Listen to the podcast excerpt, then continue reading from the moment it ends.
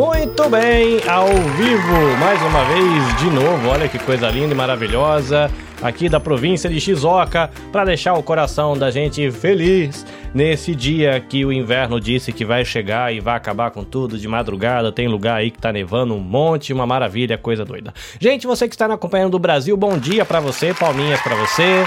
Para você que nos acompanha do Japão, muito bom estar com você. A gente vai bater um papo aqui sobre Natal e Ano Novo, ver quais são as semelhanças, as diferenças, as alegrias, as nostalgias e as nossas tristezas de viver aqui no Japão longe da família, longe do churrasco de final de ano, longe do forno que cabe o peru lá dentro. Enfim, essas são as nossas aventuras aqui no Japão. A gente vai conversar um pouquinho sobre essa experiência de viver as festas de final de ano que são tão importantes para a gente aqui é, como comunidade brasileira no Japão e também são importantes para quem está no Brasil, mas é bem diferentão para a gente que está aqui. Muito bem, lembrando você de que o podcast Diálogos Motiori, ele faz parte do coletivo Podosfera Nipo Brasileira, então se você gosta de podcast, quer conhecer outros podcasts de outros produtores de conteúdo brasileiro no Japão, dá uma olhadinha lá em podnipobr no Instagram e você vai ver uma relação de um monte de podcast, videocast, enfim, gente que faz só em áudio, áudio e vídeo,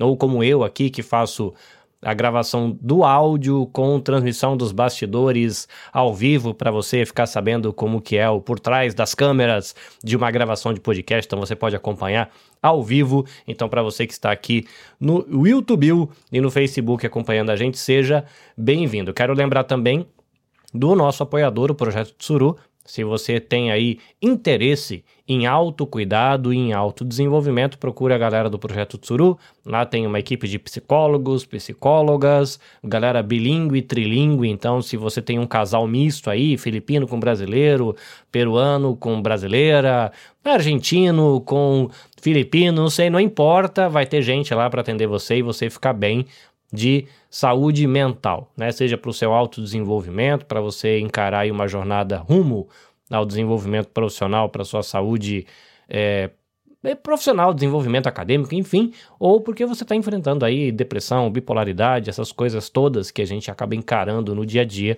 mas que também necessitam de autocuidado. Hoje vai ser um esqueminha meio festa da firma, então tem uma galera aqui, a gente já vai apresentar todo mundo e a gente vai conversar um pouquinho sobre a experiência de cada um é, em relação a viver aqui no Japão, como é passar festa de final de ano, o que sente saudade, enfim. Então eu vou parar de enrolação aqui, eu vou começar com a nossa irmã argentina, a Marcela. Olá, deixa eu abrir o microfone para ela, seja bem-vinda.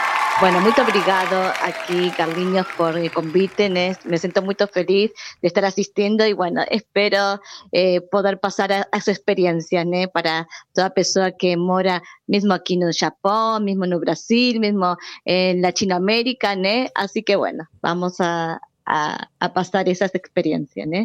Muito bem, estou curioso, estou muito curioso de que, de que se come a Navidad lá em Argentina, descobriremos hoje. Oh, ai, eu acho que deve ser muito similar que no Brasil, né?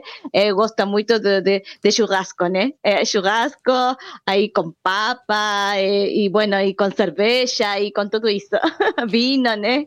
Vino. Assim que, bueno, sim, sim, pollo, Eu vou entrar na polêmica aqui, mas eu tenho amigos que dizem que existe, né, essa questão do futebol, né, Maradona e o Pelé. Ah!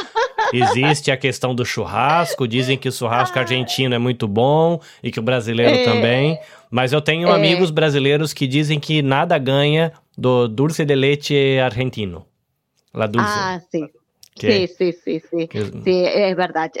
es muy, muy delicioso. Eu, eh, por exemplo, eu faço meus alfajores argentinos, né? Eh, são muito bons. Muito e bom. fica muito, muito delicioso. A dulce de leite é bem especial. Assim que tem que conhecer. Eu tenho um hum. casal que foi viver na Argentina e ele falou que, mesmo sendo brasileiro, ele tem que dar o crédito que realmente o doce de leite argentino é, é muito bom. É muito, é, é delicioso. É, não é como esse caramelo né, que uno faz aqui no Japão porque não tem outro jeito, né? É, é mais suave, não, não é esse gosto ácido, não sei. É, diferente. Tem que experimentar. Muito bem, Palminhas. Para os nossos Ai, irmãos argentinos que fazem o melhor doce de leite Sim. do planeta. Muito bem. Bruna e Nelma. É, na, na verdade, não é uma pessoa só, tá, gente? É a Bruna e a Nelma. Vou aqui abrir o microfone delas. Tchararã. Olá, boa noite, bom dia. Boa noite, bom dia, bom dia, boa noite, de onde quer que vocês estejam nos vendo, né, Sibeli? Sibeli está no Brasil, a gente está aqui no Japão. Japão. E boa noite para todo mundo e obrigada pelo convite. Bom, então deixa eu abrir aqui a Cibele, folgada, tá lá atrás de, de goiaba, atrás de carambola, atrás de manga lá no Brasil. Olá, tudo bem? Posso falar? Olá, pessoal. Bom dia, boa noite. Tudo bem com vocês? Muito obrigada, Caminhos, pelo convite. Hoje eu, hoje eu acredito que vai sair muitas histórias boas aqui. Vai ser uma sala bem divertida. Vamos bater um papo gostoso, porque, gente, vou falar uma coisa para vocês, viu? Você tem um, um lugar que tem tanta história divertida é no Japão, porque a gente chega no Japão, não sabe falar a língua, não sabe a cultura, e olha com cara de japonês, a maioria, né? e não sabe a cultura porque os nossos avós é, não, ou não tiveram condições de estar passando né, a cultura, ou então aconteceu alguma coisa, que, que foi o meu caso, mas assim, tem muita coisa interessante para a gente conversar hoje. Muito obrigada, gente, e é isso aí. Muito bem. Agora, Patrícia, que ela estava muito preocupada porque ela tem um companheiro de locução ali do lado dela, uma pessoa muito interessada em falar hoje. Olá, você tem que abrir aí, tá, Patrícia? não consigo abrir daqui. Olá, boa noite, pessoal. Meu nome é Patrícia Morita, eu sou artesã da Microchet Arts. E primeiramente eu gostaria de agradecer a você, Carlinhos, pelo convite, em estar tá dando essa oportunidade de nós estarmos aqui para bater um papo descolado, nada formal, porque eu acho que assim como eu, deve ter mais gente com vergonha, mas vamos lá bater um papo, contar um pouco da experiência de cada um, né? Muito obrigada. E como o Carlinhos falou, eu tenho meu anfitrião aqui, ó. é um sobe e desce. Ela ficou preocupada, ela entrou em contato comigo à tarde, falou: Carlinhos, eu tô com o meu pequeno aqui, e aí? é, eu saio de fininho. Aí, quando a gente quer ser acolhedor com mulheres empreendedoras, a gente tem que lembrar da gestação também. Né? Se eu pego num, no momento desse, onde a gente está recebendo mulheres empreendedoras, eu falo, não, não, não, criança não pode. Eu acho que passa uma mensagem muito ruim, tá? Então, você que está aí acompanhando ao vivo, ou mesmo na gravação depois, sim, teremos vozinha de crianças, eventualmente, uma criança jogando telefone pela janela, pode acontecer? Pode, mas faz parte, né, da paternidade, da maternidade, e a gente se aventura. Eu vou ver se eu consigo colocar a Larissa aqui. Larissa, você nos ouve? Boa noite, gente. Oi. Eu também vou estar com uma pequena aqui do meu lado, gente. Casou, são vozes de criança, de criança, é ela falando, tá? Obrigada pelo convite. E eu vou talvez sair mais uma vez, que eu vou tentar abrir pelo aplicativo, tá, Carlinhos? Tranquilo, tranquilo. Vai lá. Pode tentar e eu coloco você na tela de novo.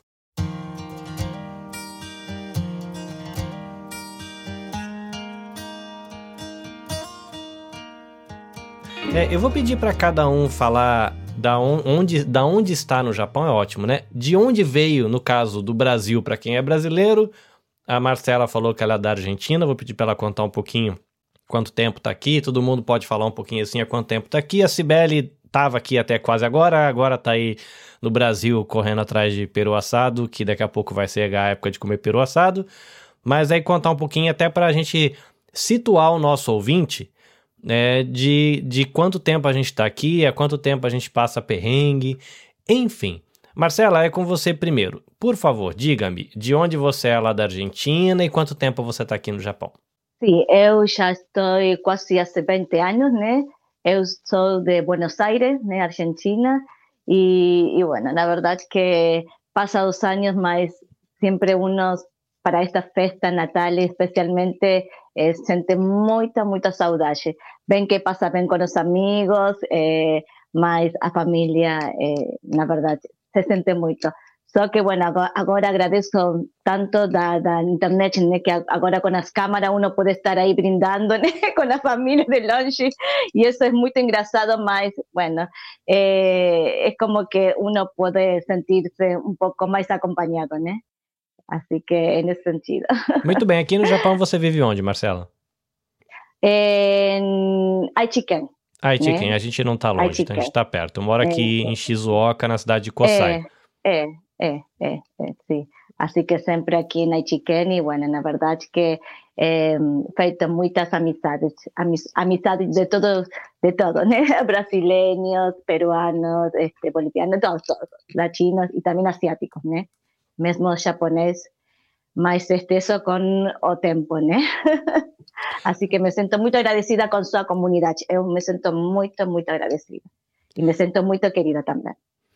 Não tem muitos argentinos aqui na região, né? Tem um argentino no meu trabalho, eu conheci um. Eu trabalhei vários anos com argentino, mas eu acho que foi o único. Em 20 anos de Japão, foi o único argentino que eu conheci. É que, na verdade, depois da crise de 2008, que foi uma crise muito, muito grande aqui, eh, foram muitas pessoas embora. É mesmo que eu, acho que brasileiros, brasileiros também, né? Argentina não tem muito como, não é uma comunidade muito grande, né? Mas eh, o pouco que era, eh, como falar, tínhamos, eh, foi todo muito, muito, a maioria foram embora, foi embora, né? Que ficamos uns poucos. Mas bueno, aqui continuamos, né? Não Ok. desistimos. Ok, ok, coisa boa. Bruna e Nelma, digam, vocês, meninas empreendedoras, é, quanto te... de onde vieram no Brasil, quanto tempo de Japão e estão onde aqui? Oi, a gente do Brasil, a gente é de Manaus. Amazonas. É, Eu vim, nós viemos, na verdade, de Portugal para cá. foi. A Bruna nasceu lá, então a gente foi ao Brasil só a passeio antes de vir para cá. Então a gente veio, ela veio de Portugal, porque ela só foi ao Brasil a passeio. Sim. E eu vim de Manaus. E Ah, que interessante, eu tenho Ai- um casal, amigo, muito querido, que é de Manaus, eles vieram pro Japão um tempo atrás. O café que eu tô tomando em casa, um dos cafés que eu tomo em casa no café da manhã, veio de lá. É um café colhido na mata, plantado e colhido de maneira natural, tal, não é plantação de fazenda assim, né? Acho que deve ser plantado na mata, mas tá aqui. Cafezinho da mata, né? coisa diferentinha. Muito bem, aqui no Japão vocês estão onde? em Aichi. Em Aichi também. É, em Anjo. Anjo. E a gente trabalha com jo- joias em pedras naturais, né, com, com a Infinitum.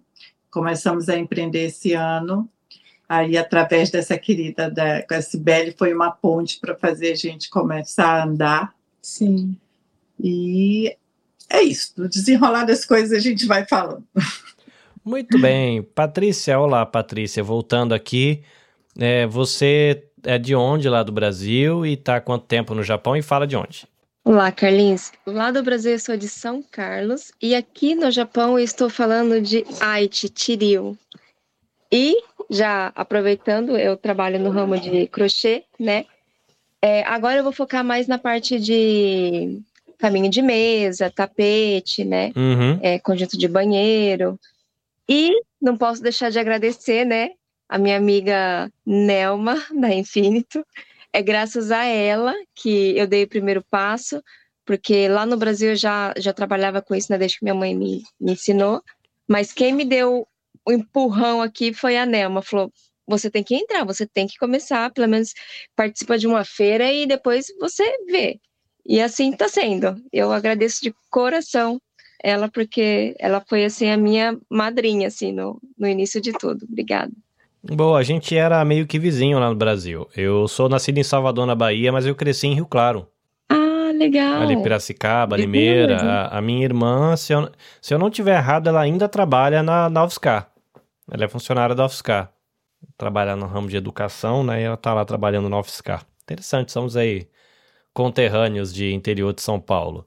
E eu posso dizer que até de local de nascimento, porque eu também nasci na Bahia. Você, você é nascida onde? Eu nasci na, em Barreiras. Em Barreiras. É, eu, eu nasci em Salvador.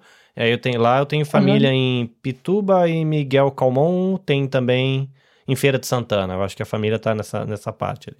Mas assim, faz muitos anos. né? Eu saí de lá muito pequenininho. Aham. E aí minha família me criou no interior de São Paulo, tanto que não tem mais sotaque de baiano, não tem nada, né? E tô há 20 anos aqui no Japão. E aí, Larissa, diga, de onde você é lá do Brasil? Tá falando de onde aqui no Japão e quanto tempo de aventura? Do Brasil, sou de São Paulo, Itaquera, Guaianazes, Zona Leste, né? É, aqui no Japão eu moro em Haiti. Kanye, divisa com Mieken, né? A gente tá Perto de longe. Atolo. Uhum. Imagina, eu acho que eu tô longe da maioria das pessoas aqui. Eu tô aqui colado E em tô aqui- né? Ah, Tá longe, tá longe, tá longe. e eu moro aqui no Japão desde os meus 11 anos, então eu passei mais, passei mais tempo da minha vida aqui no Japão do que no Brasil. Você que está acompanhando a gente ao vivo, pode interagir com a gente também nos comentários, tá? Que a gente consegue ver aqui e a gente vai respondendo com você. Gente, eu cheguei aqui no Japão no dia 23 de dezembro de 2003. E eu tive a alegria de o meu primeiro dia de trabalho no Japão ser no dia 25 de dezembro. Então eu comecei a trabalhar no Natal. Mas aí, começando pela Marcela, é, eu quero que vocês lembrem de como foi o primeiro ano no Japão. Quando vocês chegaram, o primeiro Natal, o primeiro Ano Novo, qual foi o sentimento? O que mais chamou a atenção? Lembra de uma das coisas, assim, que aí, como tem seis pessoas, para cada um puxar alguma coisa, mas assim, lembra de uma coisa que chamou muito atenção nesse primeiro momento, assim, o que que rolou? Diga, Marcela. Ai, se eu lembro, vou, vou começar a chorar. Nossa, eu achei tão eh, sem graça, na verdade, eh, porque eh, na Argentina eu acho que todo lo que es Latinoamérica, né, sempre festa, brinde, música, dança, e na verdade que aqui ficar aqui, e encima lá é verão, né, en, en lo que es Latinoamérica, e aqui tudo contrário. Então, eu, para mim foi eh, muito impactante porque era tudo contrário, né? era tudo calmo, eh, todo mundo iba a dormir cedo porque no dia seguinte tem que todo mundo trabalhar e, e isso para mim foi, eh, não sei, eh, creo que hasta sentí un poco de depresión, né? que aí para nesse momento que eu estava com, bueno, eh, mi enamorado, né? que eu vine junto, né? Eh, aqui no Japão, eu falei, vamos para Ano Novo a, a, a um, lu- a um a, a viajar, né? Eu tuve que sair, né, Ano Novo para, para eh, por lo menos sentir, eh, tirar esse sentimento de tão ruim, né? Porque Uhum. para mim foi muito impactante, foi muito, senti muita, muita saudade. Ademais, eh, eu sou muito, muito apegada à minha família, né? Então eu creio que chorei muito. foi muito ruim. e não, não tinha, se bem tinha amigos, eh, passamos, pero eu senti muita, muita saudade e não, na verdade que todo mundo estava trabalhando, né? Eh, foi uma coisa como um dia mais, né? Um dia mais, só que em casa, bueno, eh, a gente fez algo diferente como para dizer, bueno, estamos de Navidad, né? E bueno, eh, eso, ese fue, un- fue, fue muito impactante, né? E depois, este, para Ano Novo, sim, eu fui assim a, a, Disney, né? Para, para alegrar um pouco, né? E esquecer essa tristeza. Eso foi para mim, né? Muito, muito impactante. Eh, y después, bueno, con los años uno va acostumbrando y ya va eh, colocando más vida y, y va conociendo más personas y, y, bueno, va alegrando un poco más su corazón, ¿no? Mas eso aconteció con, conmigo el primer año, si tengo que falar, na verdade. Que difícil, né? Primeiro que- ano realmente é en difícil. Sí, y la verdad es que encima no, no teníamos eh, lo que tenemos ahora eh, eh, a, a internet, entonces no, no ayudaba. Eh, eh, ficaba muy triste, né? Porque o clima, né? Inverno, todo contrario. Para mí era todo, todo, todo contrario. lo que eh, blanco, negro, no, no, no, todo, todo contrario aquí no Japón. Mas bueno, a gente pasa, né? Así que bueno, fue una experiencia. que bueno, a gente faz crescer. Sim, sim. A gente vai corrigir uma falha aqui que eu esqueci da Cibele. Ai, meu Deus do céu. Diga, Cibele, supondo que você estivesse aqui no Japão, você estaria onde? Quanto tempo de terrinha do sol nascente? E agora que, não sei se você veio do Brasil, está no Brasil, do passeio do lugar de onde você veio, está passeando em outro lugar, mas diga onde você está, de onde você veio, e se estivesse aqui, estaria onde? Olha que pergunta complexa. É, esquecendo de mim, eu pensei, será que eu não estou aparecendo aqui, gente? então, pessoal, eu sou de Minas Gerais, Belo Horizonte. Estou aqui nesse momento agora, né? Tá bem quente aqui, graças a Deus. Fugi do frio do Japão, mas eu sou de Aichi, né? Sou de Aichi Gamagori, moro bem pertinho da praia, bem gostoso. E estou no Japão desde os meus 14 anos de idade. E também, assim, aí somando tudo, nesse vai e vem e tal, mais de 25 anos de Japão. Bastante tempo. Olha, você se deu bem, viu, Sibeli? Porque chegou uma frente fria aqui, que tem, tem cidades que os carros estão parados, previsão de ficar 60 horas os carros travados na neve. Vai dar menos um aqui em Ramamatos. Aqui não tá nevando, mas estava passando no jornal agora há pouco. Uma tempestade de neve ela chegou da China para cá e tá chovendo pedrinha de gelo, não é nem neve, né? São aquelas bolinhas. E aí parou toda a estrada, tem carros, tem 1.500 carros parados, não sei que província aí, falou que vai demorar 60 horas para tirar os carros, porque vai ter que esperar a tempestade passar para depois tirar a galera. Aí a, a previsão aqui em Ramamatos para essa madrugada é menos um. Nossa. Vocês. Porque até semana passada tava aí, né? Tava Não 20 tão- graus. Tava dando 19, 20, aí, sei lá, dois dias depois, máxima de 8. É um negócio assim, todo mundo gripado, tá uma maravilha. Uma maravilha. Mas aproveitar que você tá aí, não sei se você lembra, né? Você falou aí 25 anos de Japão nesse vai e vem. Como é que foi a experiência do primeiro Natal aqui no Japão? Você sabe que o primeiro Natal no Japão você nunca esquece, né? É como se fosse uma marca assim que fica para o resto da vida, né? Então assim, meu primeiro Natal eu estava trabalhando porque eu cheguei no Japão aos 14 anos, né? Só que você sabe, né? Cheguei aos 14 anos, é, o primeiro local do Japão que eu morei foi em Yokohama, cidade maravilhosa, linda, compensa muito conhecer. Né? Morei bem perto ali, sabe, onde é Sakuragiti, onde tem aquela roda gigante maravilhosa, ponto turístico, né, aqui no Japão. Então, chegando, é, aí chegando no Japão, 14 anos, eu já não iria para a escola, porque não tinha o suporte que hoje existe para os brasileiros. Então, eu ia ficar em casa mesmo, meus pais iam ficar no Japão mais um ano e meio. Aí, o pessoal da fábrica, muito amigo, muito companheiro, né, falou: olha, que, que ta- tadinha da Cibele, né? Ela vai ficar em casa sozinha, vamos colocar ela para trabalhar? Então, aí eu comecei a trabalhar em fábrica aos 14 anos né? E eles falaram, ah, primeiro vamos deixar ela trabalhando aqui só algumas horinhas por dia. Só que aí eles perceberam que eu era muito esperta, aprendia muito rápido, e aí eles falaram, ah, Vamos explorar a aguenta- Japinha. é, vamos explorar, já que ela aguenta, e eles, e meu nome é Cibele Viviane, né? E aí, para ficar bem bonitinha, porque eu era mais nova da fábrica, me chamavam de Bibi-chan, porque é Bibiane, né? Aí me chamavam de Bibi-chan.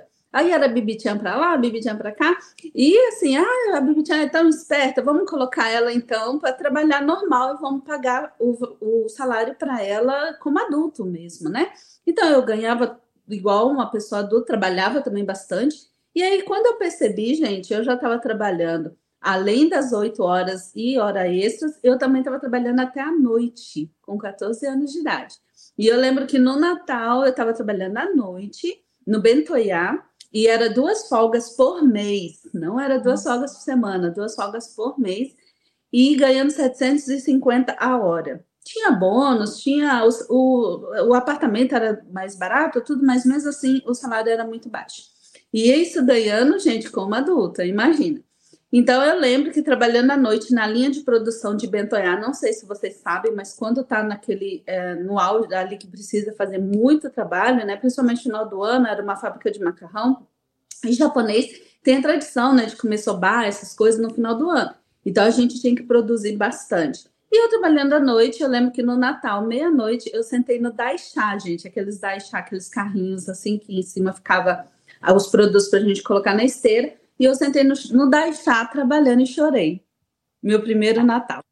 Foi bem. Ai, eu até me emociono. Foi bem emocionante. Pode passar para outra pessoa que já tocou aqui no meu coraçãozinho. É para o pessoal entender, né? Parte da, da minha motivação da gente ter essa conversa é justamente por acolhimento, porque tá chegando muita gente aqui. Hum, E, e o primeiro Natal, o primeiro final de ano no Japão tem, é, é muito intenso. Que nem meu primeiro Natal foi, eu cheguei no dia 23, 24 com o fuso horário meio virado, dia 25 eu fui trabalhar. Então é muito esquisito você acordar, pôr um uniforme e falar assim, cara, hoje é Natal, aquele silêncio, todo mundo trabalhando como se nada tivesse acontecido. E você fica meio bugado, assim, né? Carlinhos, e é interessante você falar isso, porque hoje é, eu não me apresentei direita, né? Eu sou Cibele Pimentel, fundadora do Grupo MEI, um grupo de mulheres empreendedoras e investidoras, né? E vai muito além do empreendedorismo esse grupo, porque nós realizamos eventos, né? Como Café com Elas uma vez por mês, realizamos a Feira MEI, onde a gente abre oportunidade para que as mulheres, né, possa empreender, possa uh, aventurar um pouco também antes de decidir naquilo que realmente ela quer fazer, né? E assim ela construir o seu caminho, construir a sua independência financeira, né? Construir algo seu. Então, no grupo MEI, inclusive, semana passada a gente teve o um café com elas especial de Natal e a gente tinha justamente esse objetivo: abraçar essas mulheres nessa fase, né, no Natal. E a gente teve ali algumas mulheres que vão estar passando o primeiro Natal no Japão. E eu conversei com a equipe meio e falei: abracem essas mulheres, porque a gente sabe que não é fácil passar o primeiro Natal no Japão, porque a gente já tem uma cultura, a gente já tem ali né, aquela cultura, cada família tem a sua cultura, então a gente tem a cultura familiar que no Natal a gente se reúne, a gente se abraça, a gente briga, a gente chora, a gente xinga, né? Mas é Natal, né? Aquele momento ali, aquele calor humano mesmo, né? De todo mundo estar tá junto e misturado.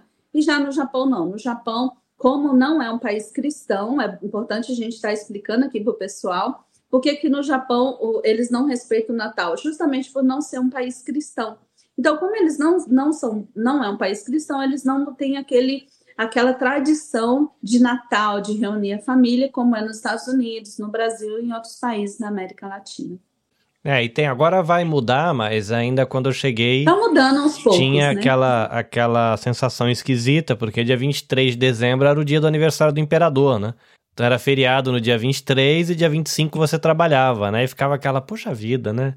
Custava deixar o feriado para 25, né? Para 24, que seja, né? Bem é bem diferente. Vamos lá, Patrícia, e aí, como é que foi seu primeiro Natal no Japão? Eu já não foi muito traumático, porque eu tenho a minha família aqui, né? Para mim, eu senti bastante a questão da, da minha mãe, porque pela primeira vez eu passei sem a minha mãe. E assim, é, mas não vou, vou, não vou deixar de, de concordar que o clima aqui é totalmente diferente, nem parece, como todo mundo aí já relatou, é, aqui a gente trabalha normal e na época, né, eu fazia baita no patinco, foi logo que eu cheguei, eu cheguei no dia 19 de novembro, comecei a fazer baita no patinco, né, uma semana depois, aí comemorei ali com a minha família, nós fizemos ali um, um jantar, reunimos ali a família, que inclusive para comemorar também a minha chegada, né, no Japão, na época eu era casada, né, com meu marido também, só que assim, não tem aquele clima do Brasil, né? Não tem aquele clima, ah, é Natal, de festejar, feriado, aquele clima gostoso. Aqui, infelizmente, não existe. Hoje, é, existe muito a, o comércio, né? É, os japoneses vendem bastante coisas ali, o comércio, devido aos estrangeiros que, que comemoram, né? Então, assim, mas Natal em si, assim mesmo, não tem. Eu sinto bastante falta, assim, do clima do Brasil para falar a verdade, assim. É, a única coisa que eu acho que faz sentido para mim é o fato de fazer sentido pela primeira vez na minha vida a gente comer aquele bando de comida gordurosa na virada do ano e no Natal. Né? Porque é um calor maluco no Brasil, a gente comendo assado, a gente comendo aqueles troços gordurosos que na verdade é feito para comer no inverno. Né, que uma vez eu ouvi uma pessoa dizendo, cara, se fosse para pensar no Brasil, o Papai Noel devia chegar de chinela havaiana, sem camisa e bermudão, e a gente devia se entupir de carambola, manga, abacaxi, laranja, porque tá no pico do verão. Né? Exatamente, porque é a tradição americana, né, na verdade, que foi que, que os brasileiros trouxeram para cá, né? Aquela mesa bonita, cheia de coisa, peru, pernil, não sei o quê. É mas verdade. é coisa realmente que é feita no inverno. É, porque essa, essas coisas essas coisa gordas é muito Europa também. Uhum. Sim, comer esses pan, eh, como pan, como é? Pan, pan, Panetone? Panetone, panetone pan dulce, né? Mas este todo lleno de, cheio de, de, de frutas secas, né? Eso es na verdade da Europa, né? Então, é verdade, fica esquisito, né? Mesmo na Latinoamérica. Ai, mas parece tão gostoso, né? Aqui. é que comer é bom, né? Isso é gostoso, gente, do Natal, porque traz é. toda a mistura, né? Traz um pouco, verdade. principalmente nós, que é descendente de japonês, aí mistura também comida japonesa no meio. Tem coisa mais, tem coisa melhor. É, come tem. panetone, né, com lamen, aí tem onigiri, tem assado, ah, aí verdade. tem fruta, aí tem churrasco, é tudo mesmo na mesa, né? É uma maluquice. Ah. É, é verdade. Gente, esse, esse final de semana a gente vai. Uh, eu faço parte de uma igreja brasileira, só que essa igreja brasileira ela é um pedacinho de uma igreja japa. E aí É, a gente tem uma chácara aqui na cidade, a gente vai fazer o, a gente faz um almoço para nós que estamos aqui desfamiliados no Japão, a gente se reúne para comer junto para não ficar menos desfamiliado aqui no Japão. E essa saladeira, né? Porque tem um faz macarrão, aí a galera vai assar carne, dessa vez não vai ser churrasco, vai ser assado no forno. É, aí alguém faz onigiri, aí faz alguma coisa que minha avó japonesa fazia, aí vira aquela muvuca na mesa, né? Uma mistura de comida brasileira com comida europeia, com comida japonesa, é engraçado. Japonesa, né, verdade? Mas isso daí que é o gostoso, né? Porque é. a gente falando aqui, a experiência do nosso primeiro Natal. Mas aí, com o tempo, a gente trouxe né, esse calor humano para o Japão. Hum. Né? Então a gente começou a se reunir com os amigos, o pessoal de igreja se reúne entre eles, os amigos se reúnem em casa. Gente, é, nos apartamentos, pelo menos na época que eu cheguei aqui, não tinha móveis, né? Assim, então a gente pegava o futon, dobrava e fazia um sofazinho ali de ah, futon, verdade. sabe? Então, hum. fazia ali a nossa festa e ficava. E outra coisa também, no Japão a gente não pode, né, fazer muito barulho. Não. Então, aquele negócio de fazer festão, ficar até assim, né, Marcela, até 5 horas da manhã fazendo festão, não, não. Gente, é uma coisa que limita e é uma coisa que eu sinto bastante falta no Japão, gente. É, é, é um local que você possa passar a noite, sabe? Embora só de madrugada e todo mundo descalço já, porque não aguenta mais o salto. É, pois é que as meninas empreendedoras aqui, gente, você que está acompanhando ao vivo, você que vai ouvir depois, elas vão entender. Esse negócio que a Sibeli falou de não ter um lugar para você virar à noite, quem é empreendedor pasta aqui no Japão. Porque você vai alugar um salão para fazer um evento, e eles falam assim, ó, é até às nove. Na cabeça da gente brasileiro, você vai falar, encerramos o evento às nove e vai recolher as coisas depois. Não. Na cabeça do japonês, 9 horas é a hora que o zelador tá indo embora. Então você tem que acabar o evento duas horas antes. Você fala, minha gente, como é que eu vou fazer um evento à noite que acaba às nove? Às nove os brasileiros estão chegando pro evento, vocês não estão entendendo. Mas é um perrengue que a gente passa aqui, porque ou você aluga realmente um, um salão brasileiro que não seja no meio das casas de japoneses, porque tem a lei do silêncio às nove aqui. Enfim, é um, é um dilema. E aí, Larissa, como é que foi primeiro ano de, de Natal e Ano Novo aqui, mas é que faz 200 anos que você está aqui no Japão, não sei se faz tanta diferença, né? Não, assim, eu tenho uma memória diferente, porque eu cheguei com 11 anos aqui, então eu não tinha idade para trabalhar. Então tudo era tudo foi festa. Tudo não foi festa, né? Mas assim, eu tenho, não tenho uma recordação tão triste que nem a Cibele, por exemplo, né? Que faz ela se sentir emocionada. Mas eu lembro da neve, porque vim do Brasil a primeira vez, tá o que, que a gente quer ver é neve no final de ano, né? E, assim, como nevou, aí eu tive a experiência de ter nevado.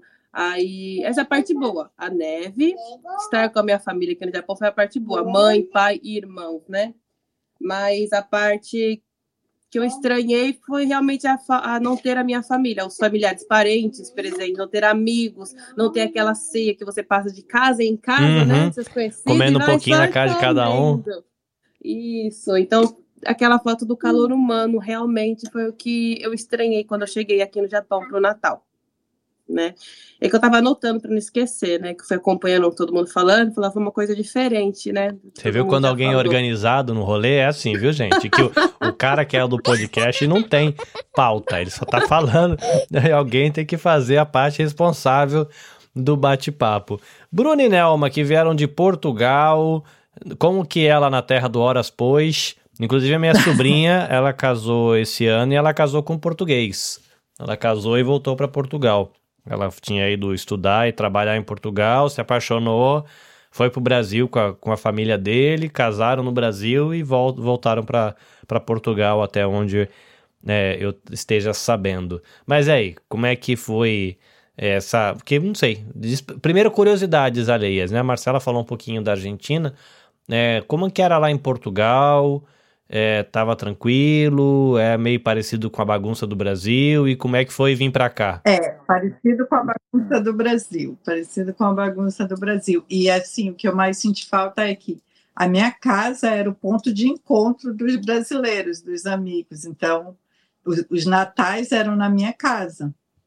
Era um apartamento mais amplo e tal, e aí todo mundo reunia e fazia aquela baguncinha legal, todo mundo junto, e até altas horas lá, o pessoal também.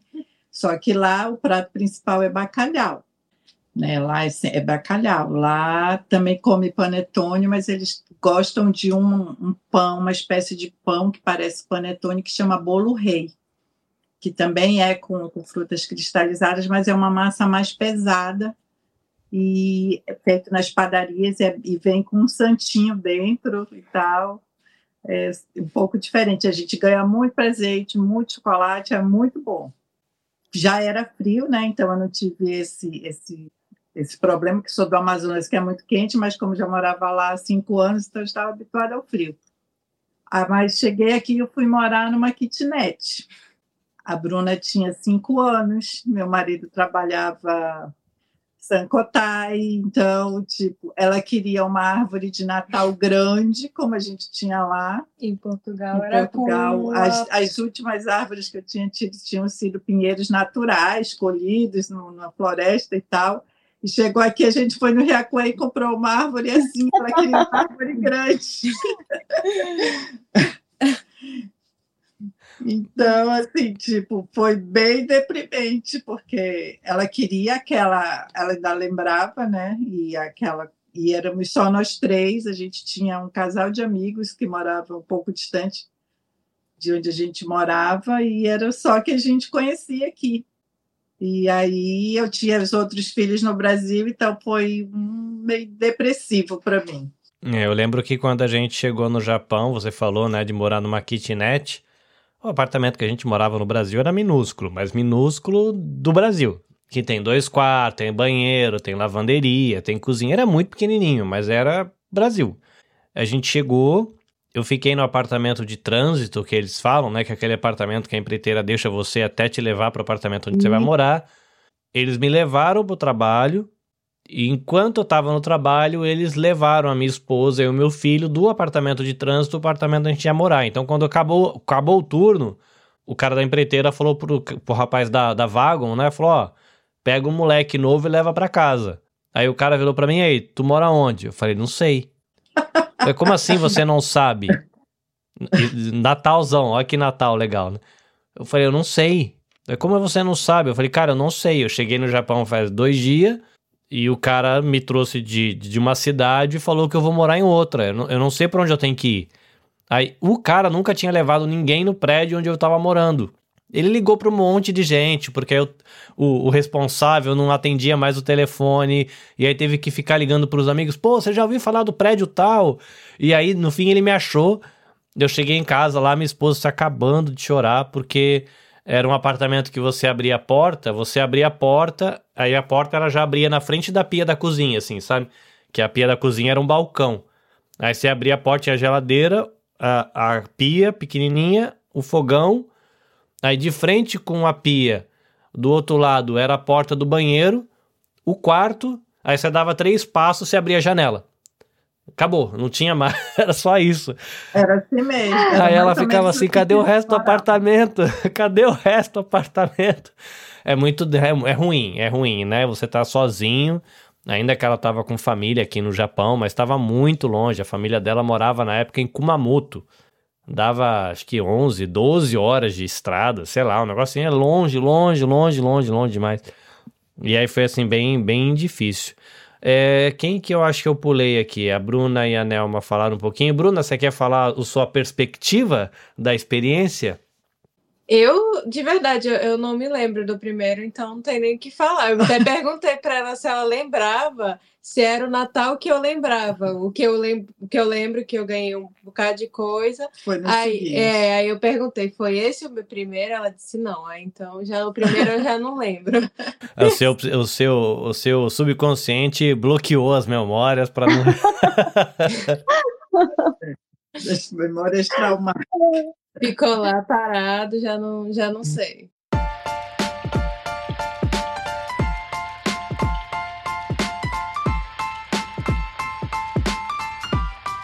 É, aí agora vamos lá, que agora que eu acho que fica interessante para quem tá lá no Brasil. Natal no Japão, quais são as, eu vou chamar aqui com todo respeito, as esquisitices que rolam por aqui, que chamaram a atenção e, e caramba, que esse negócio é diferente, é, não esperava por essa, porque, por exemplo, é, a galera tem aqui no Japão é, como foi citado, a ideia de Natal. Mas a ideia de Natal que se tem aqui é uma ideia de Natal muito na linha dos filmes do, da, americanos. Né? Então tem luzinhas nas casas, por você sai aqui na rua, tem luz nas casas, na estação tá todo cheio de luzinhas nas árvores. Né? Você vai num, num shopping center, tem árvore de Natal. É, eu, acontece às vezes de você entrar na loja e tá tocando aqueles hinos antigos que tocava nas igrejas quando era aquelas coisas de músicas de Natal. Então, assim, é um clima de Natal, mas com uma sensação de que você está assistindo um filme de sessão da tarde de americano, né? É, mas aí tem algumas peculiaridades do Natal, que aí eu não vou dizer quais são, vou pedir para cada um trazer aí o que lembra, né, dessa questão do Natal e Ano Novo no Japão, como é que a coisa rola aqui, o que chamou a atenção, para mim não, não falar tudo sozinho, vocês vão ficar sem graça. A Larissa, como ela tinha escapado, e ela tá com uma cara, gente, que vocês, quem tá assistindo ao vivo, tá podendo desfrutar da cara de pesquisadora, né, que está aqui fazendo um TCC com os nossos comentários. Mas para você que está ouvindo no áudio, depois você vai lá no YouTube para você poder assistir ela com a caneta, fazendo anotações, assim, com maior cara de, de, de reflexiva. Diga aí, Larissa, abre teu microfone, diga. Quais são as características do Natal e Ano Novo no Japão que te chamam a atenção hoje, que você acha que é uma curiosidade legal para quem está lá no Brasil?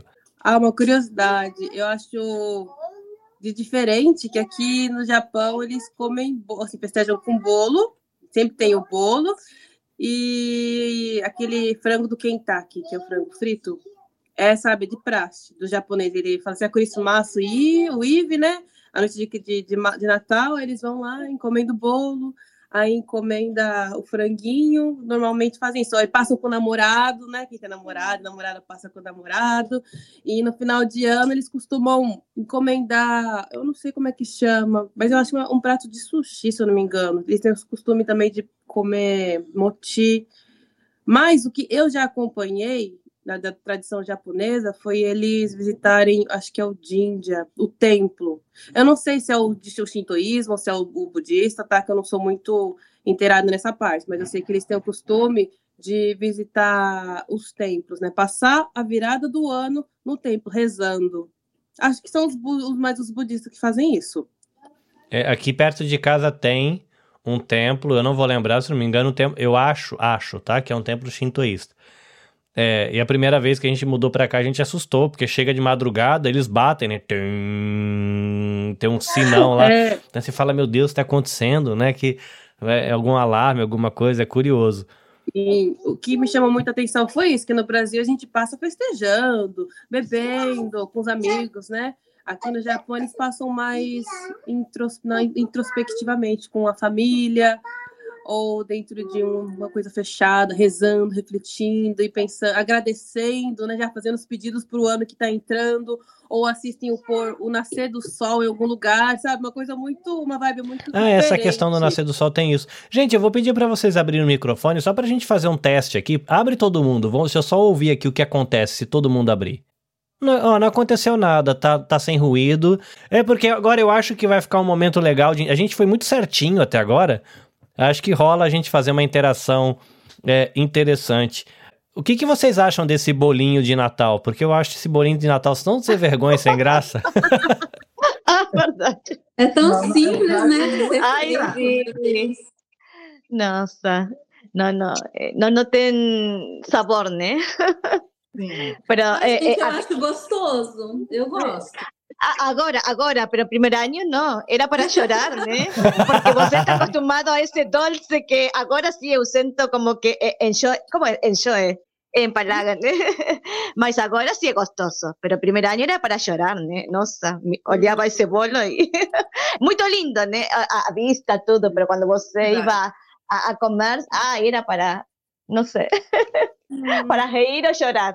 É porque para quem tá no Brasil e não tá entendendo nada do que a gente tá falando, é porque o bolinho, as meninas aí me lembram, é pão de ló que a gente fala, ele é um, ele é um pão, é um pão de nada, é, é um, é um bolinho. É, que, é, seria o pão de ló mesmo. Né, que aí é chantilly e morango no meio, é isso. É, é, ele é bonito, fica parecendo uma coisinha de gesso assim, né, eles fazem bem bonitinho. né? Parece uma escultura de gesso, mas não tem gosto de nada, porque é esse bolinho gosto de nada, com chantilly que não tem gosto de nada, com morango lindo, uns morangos maravilhosos, lindérrimos. Maravilhoso, maravilhoso. Mas é. é. é só isso, assim, aí você corta, Quando Ai. o morango não é azedo, que foi colhido antes da época, foi- era congelado. tem esse detalhe também, morango azedo, é bonito pra olhar e horrível pra É comer. porque sai muito, então às vezes não dá conta de ter tanto Não, morango, gente. tem que tirar de qualquer jeito. É, não, e, eu acho engraçado, né, o encantamento do japonês, né? Uau, esse bolo. É. Fala, gente. Não, eles fazem encomenda, gente. Um mês, É. um mês Ah, é antes verdade. eles fazem encomenda do frango e fazem encomenda do, do, do, do É. bolo, sabe? E aí você não consegue comprar. Se você não faz encomenda, você fica na fila uma hora para comprar o bendito do frango, né? É. Que na verdade é outra coisa que surpreende também, porque o pessoal aqui, pelo menos o pessoal no Brasil, fala: vou comer frango no, no Natal, vou comer Não. frango no final do ano. Né? Mas Fala, é- não é- comi é- frango o ano é- todo. É tudo, imita- é tudo coisa americana, né? As marcas, a marca do frango é o Kentucky, é coisa americana. Então, É o Kentucky. É. é, então aqui é tudo é tudo muito comercial. O Natal é comércio para vender É, porque se você o chegar bolo no de Natal, o frango, presente. É, É, para os jovens é o para sair com o namorado, com a sua namorada. Isso Uhum. eu, eu tô milênios aqui, mas eu também nunca aderi. não faz muito sempre- sentido. Não faz. Para mim, a gente sempre fi- ficou em família. Então, o pessoal tem até um- uma palavra que eles inventaram que é kuribote, que é kurisimasi toribote, né? Sozinho no Natal. Aí, às vezes, quando eu ainda era estudante, as minhas amigas falavam. Ai, os meninos também ficavam, nossa, estou, esse ano vou ser kuribote, porque eu não vou, vou passar o Sozinho. Natal sozinho, porque não tem namorado, namorada. Aí eu ficava. Como assim, É gente? estranho, né? É, eu ouvi um, um podcast de, uma, de um casal, ele é brasileiro, vive há muito tempo aqui, mas a, a esposa dele é brasileira, mas é mais japonesa do que brasileira. E ela estava contando a perspectiva dela, como uma pessoa que é mais japonesa do que. E fala que tem mesmo essa questão do ficar sozinho no Natal é um. Meu, e, e tem essa questão de você arrumar namorado e namorada de última hora. Não, eu vou pedir você Só em namoro dois dias antes. Acontece muito. E fala que vocês falaram do frango e uma coisa que é, é, eles comentaram no episódio que eu não fazia ideia, que falou que é uma disputa por quarto de motel na véspera de Natal. Porque é dia de date pra motel. Falou que lota os motéis. Eu falei, cara, eu nunca tinha ouvido falar disso. Assim, pra, que pra Nossa, gente, isso Natal é família. É pra, Nada. pra, pro japonês é dia de pegação. Né? Tem que segurar minha boca aqui, gente, para não falar outras coisas. Mas é verdade mesmo, é meio, é meio esquisito, né? Porque para os cristãos. Ai, gente, deixa eu estudar as palavras aqui, que eu vou falar tá. Porque no país cristão. Não, porque olha, é vocês que estão falando essas coisas, não sou eu, só estou tirando aqui. É Curiosidades culturais. É cus- É, exatamente, porque a conclusão então é a seguinte: nos países cristãos a gente comemora o nascimento de Jesus, enquanto no Japão eles estão preocupados mais mesmo com a natalidade da Os bebês as palavras, tá vendo? Os bebês as palavras aí, ó. É, ape- apesar que. Apesar que tá. Mas se for para ajudar, né, Carlinhos? Tá- tá Se for pra precisando. ajudar, porque a gente tem um, é, porque a gente tá com sério problema no, no, no Japão, né? Porque no Japão tem Tá. muitos idosos e natalidade baixíssima. Então, se ajudar, ótimo, continua com essa cultura. E, e aí, Patrícia, Agora você tá tô- quietinha? Diga. Perdão, Nelma. Não, deixa a Patrícia falar, depois eu falo. Não, pode falar. Não, tava falando É que- porque, na verdade, o que.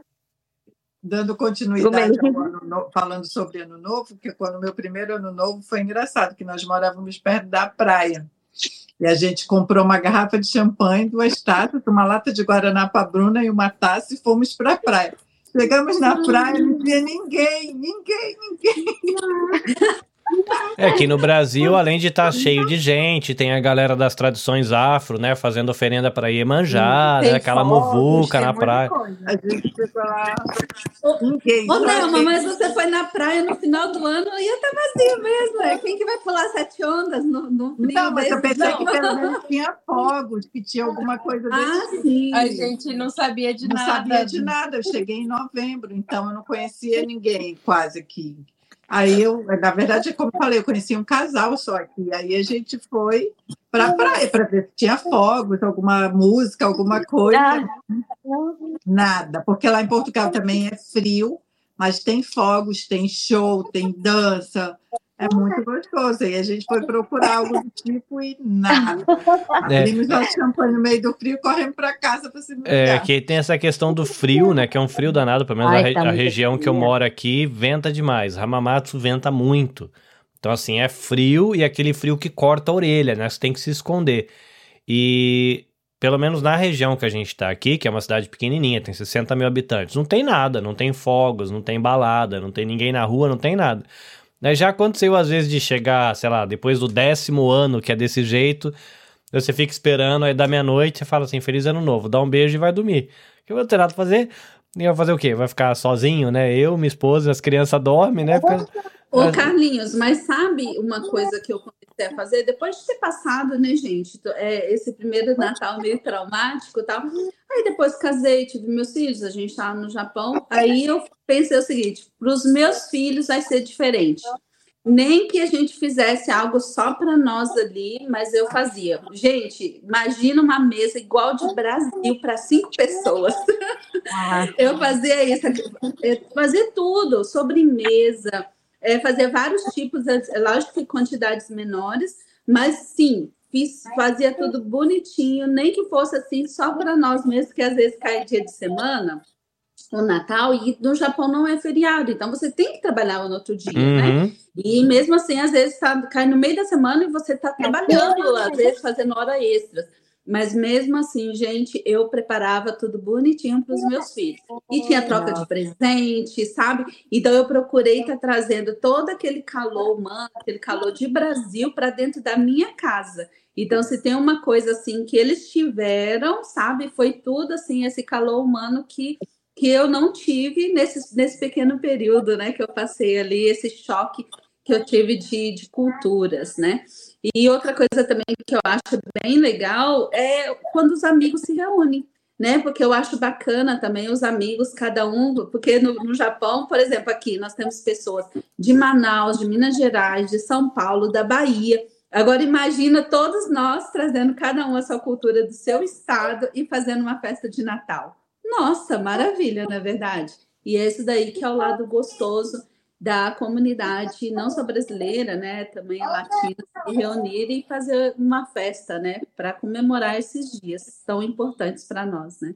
É uma coisa que você falou e que realmente é, eu tinha esquecido é da, da dita cuja da hora extra no dia do Natal, né? Porque eu lembro que eu, quando eu cheguei aqui no Japão, uns dois anos depois eu mudei de fábrica e a gente trabalhava das sete da manhã até nove, dez, onze horas da noite. Era bastante.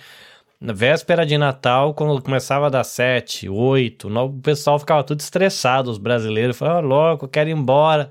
Nove horas da noite a gente lá na fábrica, ainda na véspera de Natal, a gente pedindo para ir embora, o chefe bravo com a gente, que tinha que ficar até terminar.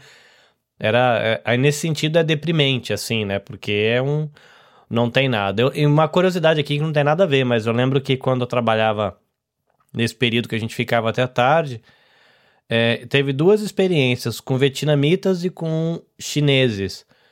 É, de serem alguma data muito especial para eles, e eles tá, assim, pra gente que era brasileiro, não fazia diferença nenhuma. É, e eles estarem malzão, assim. Foi que foi? Não, é porque lá no nosso país é uma data muito especial. Eu vi que eles tentaram explicar o que era, mas era tipo é uma festa de, de início de ano, mas na China acho que tem um calendário alternativo lá que eles usam que cai numas datas meio nada a ver, assim, pra gente, né? né? Falando, ah, minha família tá toda reunida, tá todo mundo. Aí deu a impressão que é tipo um Natal e Ano Novo para eles. Aí eles estavam tudo deprê lá, tudo triste lá, trabalhando com uma cara de tristeza. Os filipinos também, né? Os filipinos, eles, eles são é, muito mais, eles levam muito mais, eu, pelo menos é o que eu percebi, né? Eles são, eles são, levam muito mais assim o calendário cristão mesmo ali a sério. E realmente, eu também me deparei com, com filipinos é bem deprê, mas muito mesmo, porque era o primeiro Natal que não teriam condições de continuar seguindo as mesmas tradições, né, cristãs, é, espirituais que eles faziam lá onde eles moravam. É, eu, assim como você, Sibeli, também fazia em casa. Tinha. Ano não tem árvore de Natal em casa, porque minha, não tenho mais sala por conta do trabalho, do empreendedorismo. Minha sala virou sala de trabalho. Então não tenho mais espaço, mas até ano passado eu gosto muito de Natal. Eu, a gente um ano nós fomos para a Europa na época do Natal e a Bruna ria e tirava muita foto minha porque eu parecia criança, onde eu via árvores que não existia árvore, onde eu via uma árvore dizia, Bruna, uma árvore! Ficava e a cada esquina isso, E a cada tá? esquina tinha uma árvore, cheia enfeitada, e eu ficava encantada com todas as árvores. Então, eu gosto muito, eu enfeitava a casa inteira. Esse ano que não, não tem. Sim, mas mesmo assim a gente sempre comemora, a gente faz troca de presentes, a gente tem a hum. nossa comidinha nossa mais comidinha trabalhada. É. E aí a gente comemora. Então, por isso que mesmo é que 17 anos de Japão, mas não não internalizou esse lado japonês, digamos assim. Tem mais esse lado de estar tá com a família, de estar tá com o calor humano, né? De estar tá sentindo é, a, né, o lado do ser humano, assim. Então, essa parte do Japão não entrou, pelo menos em mim, né? Mesmo tendo tudo isso de Japão.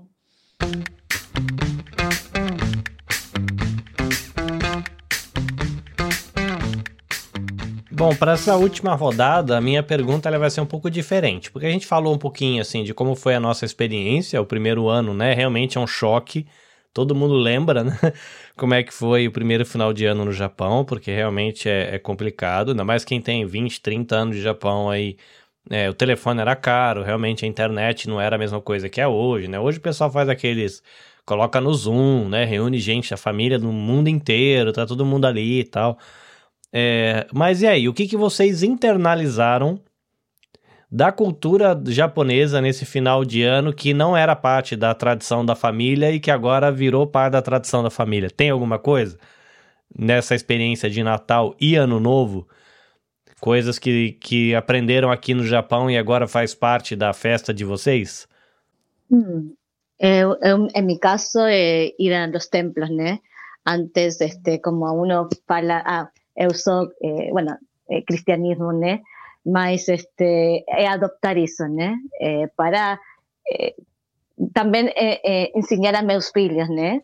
Para não perder essa cultura, mas não tem parto uma igreja. Então, bueno, vamos a, a los, este, a, como fala, eh, Shincha, né? Mm. Então, isso, né? Isso que eu achei um pouco diferente, né? Que, que fui, fui mudando, né? Eh, eu acho que también pela necesidad. Y otra cosa, bueno, como eu tenho crianças, también eh, formar un poco parte de la cultura japonesa, né? Eh, para ir así cuando hay, para pasar eh, alguna actividad así eh, para Natal, entonces, bueno, para eh, integrarnos también en la sociedad, ¿no? para poder aprender eu también, ¿no? Y no ficar fora. Eh, bueno, eso es la, mi parte, ¿no?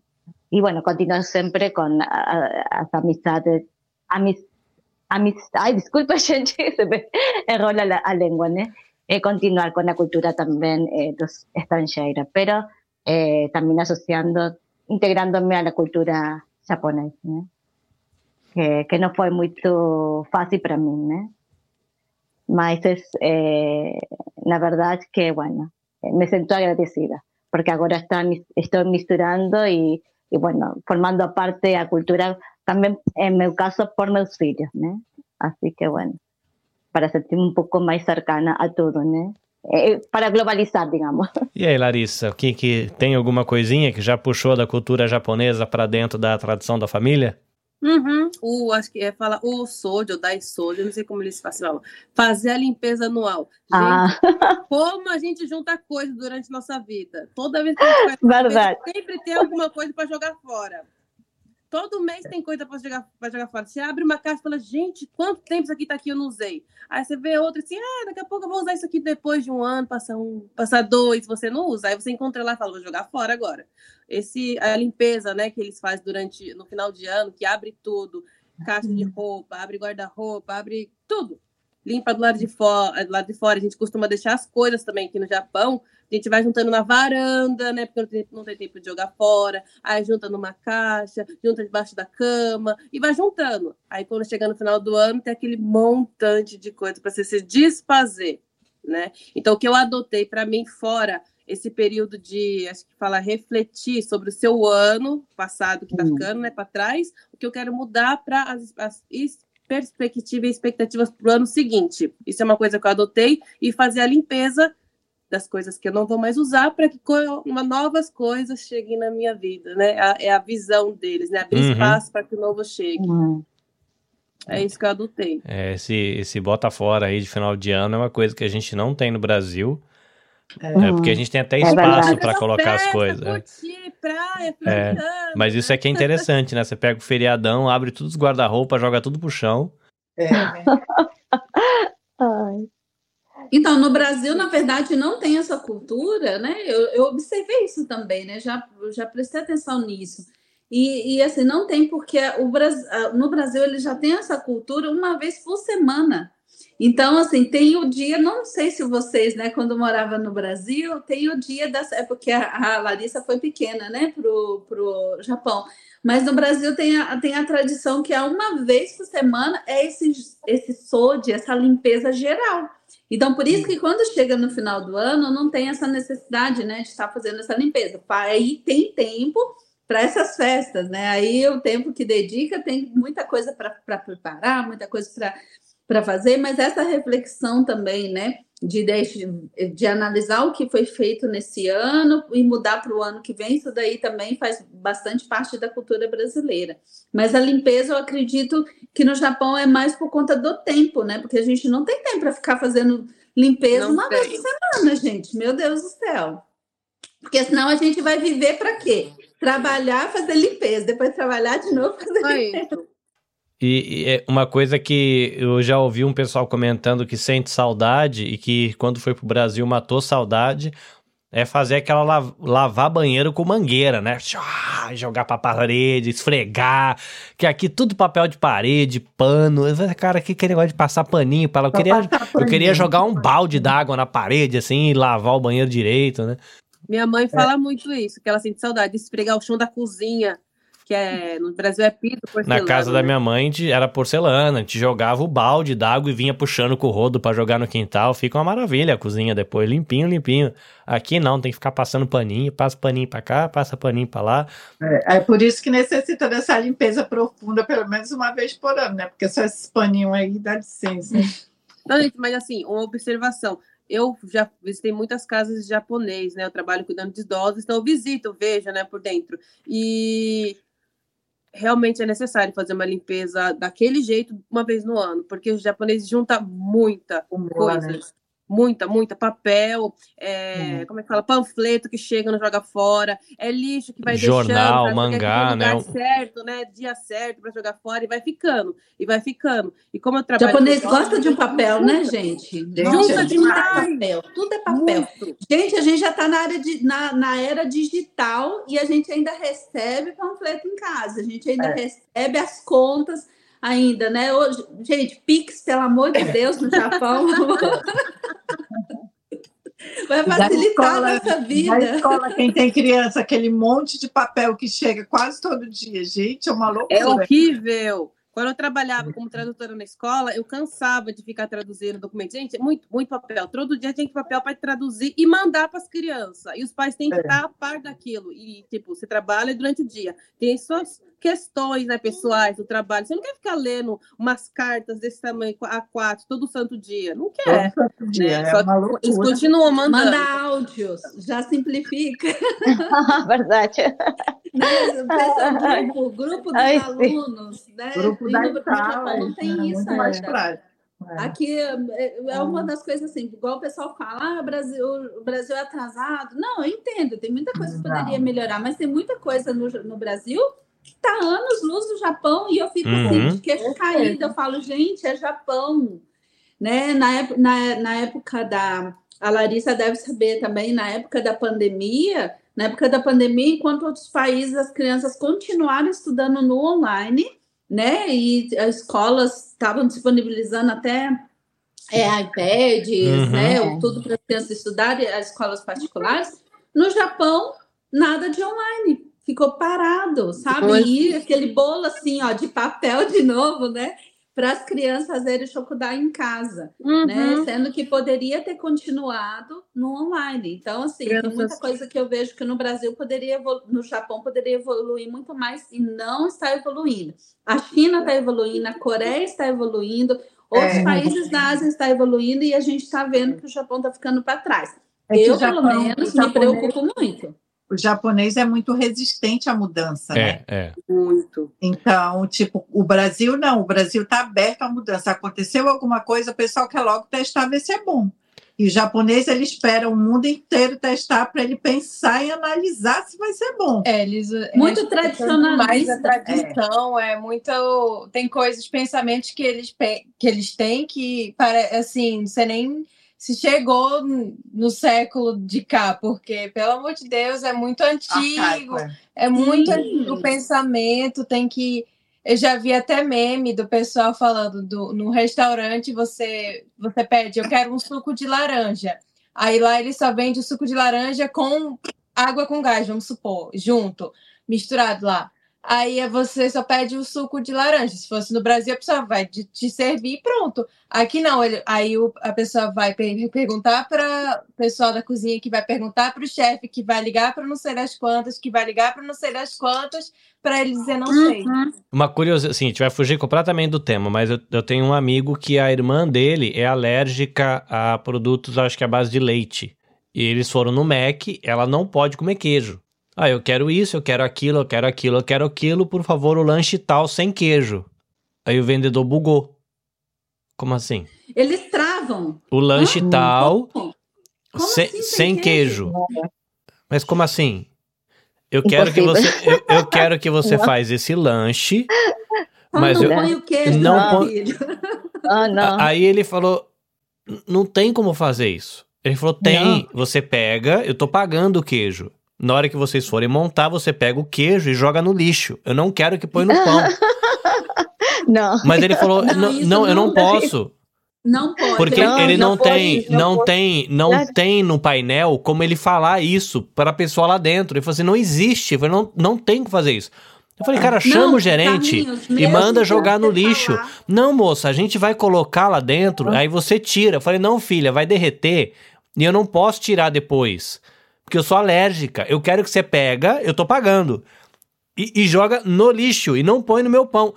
Cara, falou que parou o Mac, um, mais de meia hora de discussão pra conseguir resolver. Né? E Exatamente. não vai, é né? tudo com cartilha, né? Tudo tem que funcionar como eles desenharam que tem que ser. É igual na fábrica, a gente, a gente chega na fábrica e às vezes a gente descobre maneiras de trabalhar muito mais eficientes, mais rápidas, e eles não querem que a gente faça, a gente é proibido de fazer, porque tem que fazer como está no manual. É tudo muito sistemático, né? É. Então, é assim, é daquele jeito que está no cardápio, então é daquele, daquela maneira. Se você Exato. faz como o Carlinhos falou, olha, gente, é só não colocar. Eu vou pagar o mesmo preço, não, é só não colocar. Não. Por quê? Porque eles foram treinados daquela maneira, então tem que ser daquele jeito, né? Então é tudo muito sistemático em tudo, gente. Vocês que estão no Brasil e estão nos assistindo, é em tudo. Não é só no Mac, é no restaurante, é no café, é na fábrica, A é fábrica no- na prefeitura. Se você vai lá e fala alguma coisa fora do que ele, do que está ali, meu Deus, eles vão chamar, vai- daqui a pouco vai ter 10 pessoas ali para resolver uma coisinha bem simples assim, porque e é, às vezes é não a primeira resolve. vez que está acontecendo. Ó, eu fui na prefeitura antes de ir para o Brasil, há dois anos atrás, um pouco menos, eu ia, não sabia quando eu ia voltar, e a gente foi até a prefeitura para saber se a gente tinha imposto Para pagar. para pagar. Eu quero deixar pago o desse ano. Ver se eu tenho imposto para pagar. Olha, se eu tenho, existe um documento no Japão que eu vou lá e peço a minha renda anual, certo? Imposto de renda. imposto, dá lá até aquele mês quanto eu recebi. Só que eu vou no setor de pagar imposto e eles não me dizem quanto eu tenho de imposto. Não, porque isso daqui a gente só faz em março. Não, em maio que eles Maio, mandavam, isso. parece que é para pagar o boleto, acho que é maio, junho, né? Só Ah. em maio eu disse, tá, mas em maio e junho eu não estou aqui, eu quero deixar pago, faz o cálculo de quanto eu recebi até agora, a gente está aqui, a gente tem o valor que a gente recebeu até agora, faz o cálculo e a gente paga. Não, não, não dá para fazer. Eu digo, cara com computador na frente. Não fizeram. Não fizeram. Não, A gente esquece. ficou um tempão. Ficamos um tempão lá, tentando tempão. pagar, hein? Eu não queria receber nada, não. Só queria pagar. É, ficou mó tempão e não resolveu. Não resolveu. Não resolveu. Isso aí é, Não, uma parece uma, uma, uma moça falou que ela ficou assim horrorizada, assim, faz sentido, mas ao mesmo tempo pra gente que é brasileiro dá uma bugada na cabeça. Ela, ela encerrou uma conta aqui no Japão. Quando você muda de companhia telefônica, sabe? Passa uma pra outra. Veio, veio um Hagaki, que é um cartão postal pra você pagar, um iene. Es verdad. Eh, Aí ela falou, cara, como assim, mano? Ficou mais caro eles me mandarem esse negócio. Vai Fala custar mais mesmo. caro o processo todo do que eles me perdoarem a dívida. Ela que Mandou um negócio. Um iene. Ela teve que ir lá no combine, dar uma moedinha de um iene e pagar. Aí Você fala, cara, não faz sentido. Aí tem um amigo que mora Não em. faz em- sentido, da pessoa que, que tava lá. Aí ele Mas, mora em assim, Tóquio, vez, aí ele, ele tava mudando de casa e precisava fazer um trâmite na prefeitura. E um- uma parte desse trâmite era via correio, então mandaram para ele um envelope para ele preencher, carimbar, não sei o que, e mandar de volta pro setor. E tinha um outro setor que ele tinha que resolver uma outra coisa. Aí ele foi lá, resolveu a coisa nesse outro setor da prefeitura e falou: Bom, já tô aqui. Aí ele catou o envelope e foi lá, falou: é, Eu vim trazer. Como assim? Não, eu vim trazer, porque me mandaram lá em casa e eu tenho que mandar pra cá. Como eu tô aqui, eu quero entregar. Falei, não, o senhor tem que ir lá no correio e colocar no correio. Falei, mas eu tô aqui, não vai vir pra cá? Não, sim, vai vir pra cá, mas a gente não pode pegar. Você tem que mandar pelo correio. Falei, filha, eu tô aqui. Não é pra você? É, não, é pra mim. Mas tem que... Aí ele falou, cara, eu tive que sair, pegar um ônibus, ir no correio, colocar no correio pra, pra mandar pro setor onde eu tava, porque eles não podem pegar, porque tem que passar pelo procedimento. É, Assim, são coisas de Japão, né? São coisas de Japão. eh, Então, para você que está no Brasil, que pensa que aqui tudo é eficientíssimo, que é tudo na base do Não computador, é. Olha, não. é, quem tá no Brasil e tem poupa-tempo tem que dar graças a Deus. Exatamente. Não, tem coisas, gente, que realmente dá trabalho também, viu, aqui, né? Porque o funcionalismo público ainda, infelizmente, é, é bem complicado. Mas, assim, uma vez eu também, igual aconteceu com a Anel, cheguei lá, a gente foi na prefeitura e falou, vamos pagar tudo também já de uma vez, porque a gente não vai estar aqui, então vamos deixar pago. Aí, o que aconteceu? A gente pagou tudo. Só que aí, ela falou assim, ah, mas é, vai chegar, então, os, os envelopes lá na sua casa, aí você rasga e joga fora. Você ignora, porque já foi pago. Eu falei, mas não é melhor falar lá no sistema que já está pago e não enviar essas cartas? Né? Porque é um dinheiro né, público né, que está sendo utilizado. Ela falou, não, porque já está no sistema. Então lá já está Hum. tudo conferido, já está tudo Hum, certinho sim. e não tem como interromper. Falei, Ah, então tá bom. muito bom. Aí dá-lhe carta para jogar fora, né? É, tem, muito eu bom. ouvi dizer uma, uma vez aqui no Japão que assim, o, o Japão é, é um país que ele ainda não confia no digital. Ele é o país do papel. Tanto que, é, sei lá, tem a farmácia que eu compro remédio, que eu tenho um médico, uma clínica particular que eu vou, e do lado tem aquela farmácia para você pegar o remédio. Tudo de todas as famílias que estão ali são pastas. O cara abre um arquivo imenso e ele vai lá e pega a minha pasta e ele tem o histórico da minha família lá dentro. Aí eu fico pensando, velho, isso é, isso é absurdo. Porque na hora que der um terremoto e cair tudo aqui em cima, vai perder tudo. E não, e não tem cópia, o negócio é feito no papel. Registra. É. E aí na prefeitura não é diferente, né? Na prefeitura tem umas salas atrás do atendimento, assim, que são arquivos imensos, é tudo no papel, né? Não tem cópia digital. E uma coisa que me disseram também, que por causa dessa reserva com o digital, os bancos de dados não se conversam. Então, o banco de dados que tem na Receita, ele não conversa com o banco de dados da imigração, que não conversa com o banco de dados da prefeitura. Se você mudar para a cidade vizinha, o sistema que está rodando na prefeitura A não tem acesso ao sistema da prefeitura B. E- então, eles não. é, não, não conversa, né? E, e é, é meio doido, né? O, o- foi, teve um comentário aqui, talvez isso seja feito em papel, porque a maior parte da população é idosa. Eu ouvi esse comentário também, né? De que existe né, essa resistência e, e essa, vamos dizer assim, acomodação a uma população que é mais madura. Mas tem um outro detalhe também. E aí, a minha impressão, e você a gente já, já fugiu da questão do Natal, que a gente já volta, tá, gente? Mas se a gente olhar é, os políticos japoneses, diferente É, do é. Brasil, que a gente tem uma, hoje uma galera muito jovem que tá lá na política, né, se expressando politicamente, o Japão ele ainda permanece aquela ideia de que o líder da nação é o ancião. Recentemente mostrei para minha, minha esposa a foto que eu vi numa, numa notícia. Eu falei, olha aqui. Aí eu mostrei a foto de um senhor sentado, um senhor de uns. Não sei, pelo meu olhar, pelo menos 65. Eu daria uma pessoa de 70 e poucos anos. Eu falei para ela assim: qual que é o cargo desse rapaz aqui no governo? Você não faço ideia. Eu falei: é o ministro da informática. Conhecendo o que a gente conhece de japoneses, como um japonês de set- quase 75 anos pode ser o ministro da informática? Que, que apelo tecnológico você vai, implementação de melhoria você vai esperar de alguém que provavelmente não usa nem iPhone? Não dá, entendeu? Assim, mas é isso, né? Os anciãos são os líderes da nação. Então, até você ter uma geração que esteja no poder para ter a inovação, a inovação já vai chegar 40 anos atrasada, né? Que é o que a gente vê o pessoal mandando fax aqui no Japão.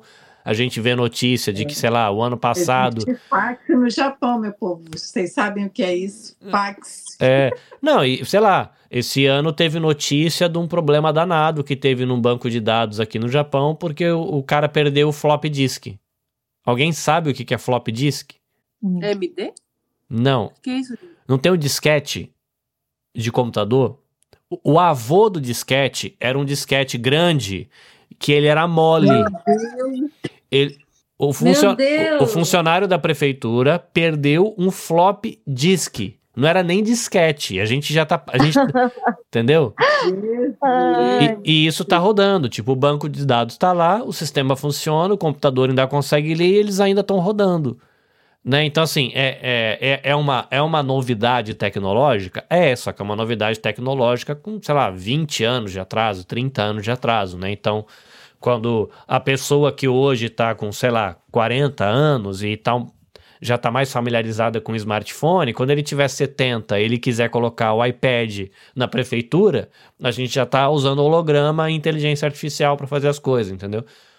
É, é- Algumas coisas estão mudando justamente por causa dos jovens, né? Por exemplo, você falou aí de um mé- dos médicos. É, Ah, dos maioria mé- isso que eu ia dos falar. médicos- é, a maioria dos médicos são idosos realmente, né? Então, ai, não. Mas as clínicas novas que estão sendo, que os É. jovens que estão sendo formados e assim estão assumindo também as clínicas do seu, dos pais, dos É. avós, já está mais atualizada, né? Tem uma clínica que eu fui, que eu fui é, odontológica que eu fui, por exemplo, que é tudo moderno, sabe? Tudo no computador. É, Então, assim, está mudando, é lógico que a passos de tartaruga, né? Mas está mudando. Outra coisa também que o incentivo ao empreendedorismo para os jovens no Japão é muito baixo. Se você for comparar com, com o Brasil, com os Estados Unidos, na Europa, né, em outros países, não há um incentivo desde criança. Desde criança, as, as crianças são incentivadas. Nós fomos, né? Incentivados no- ao empreendedorismo desde criança, vendo os nossos tios, vendo os nossos pais. Já no Japão, não. No Japão, o sistema educacional é para eh, formar um jovem para trabalhar numa indústria, numa fábrica, numa empresa, né? Está sujeito a uma empresa e muito pouco o empreendedorismo, né? Para que ele possa, o jovem possa fazer algo para ele mesmo. É Então, isso japonês, daí acaba atrasando bastante. O japonês veio, assim, na visão deles, é uma estar como seishain, trabalhar fixo com o num ser contratado dessa forma, é, garante uma vida estável para eles, né? Eles visam muito isso. O empreendedorismo já é uma coisa is- instável até você ter uma, é, ter uma certa renda, digamos assim.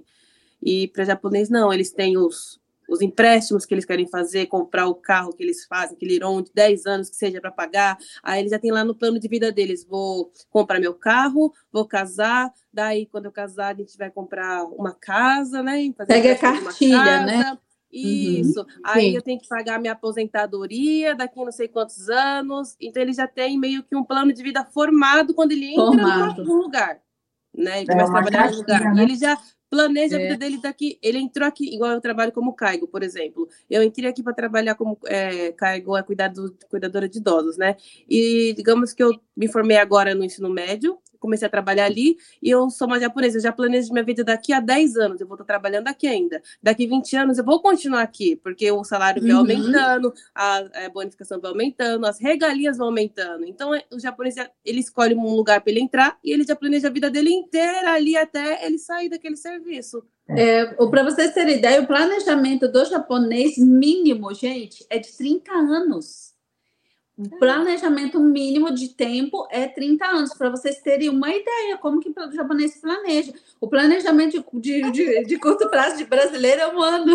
E olha é, lá quando faz. É de um eu ano. Eu vou entrar aqui na fábrica agora, que ninguém faz. uma outra. Isso, seja que Deus quiser, já apareceu uma coisa melhor.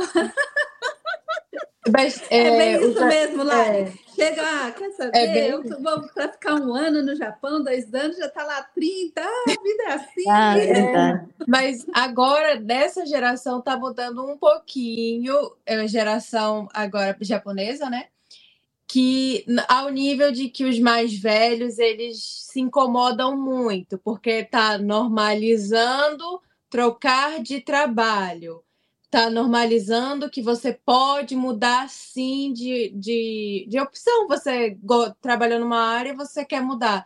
Isso é normal, a gente é ser humano, a gente está em constante mudança, isso é nosso.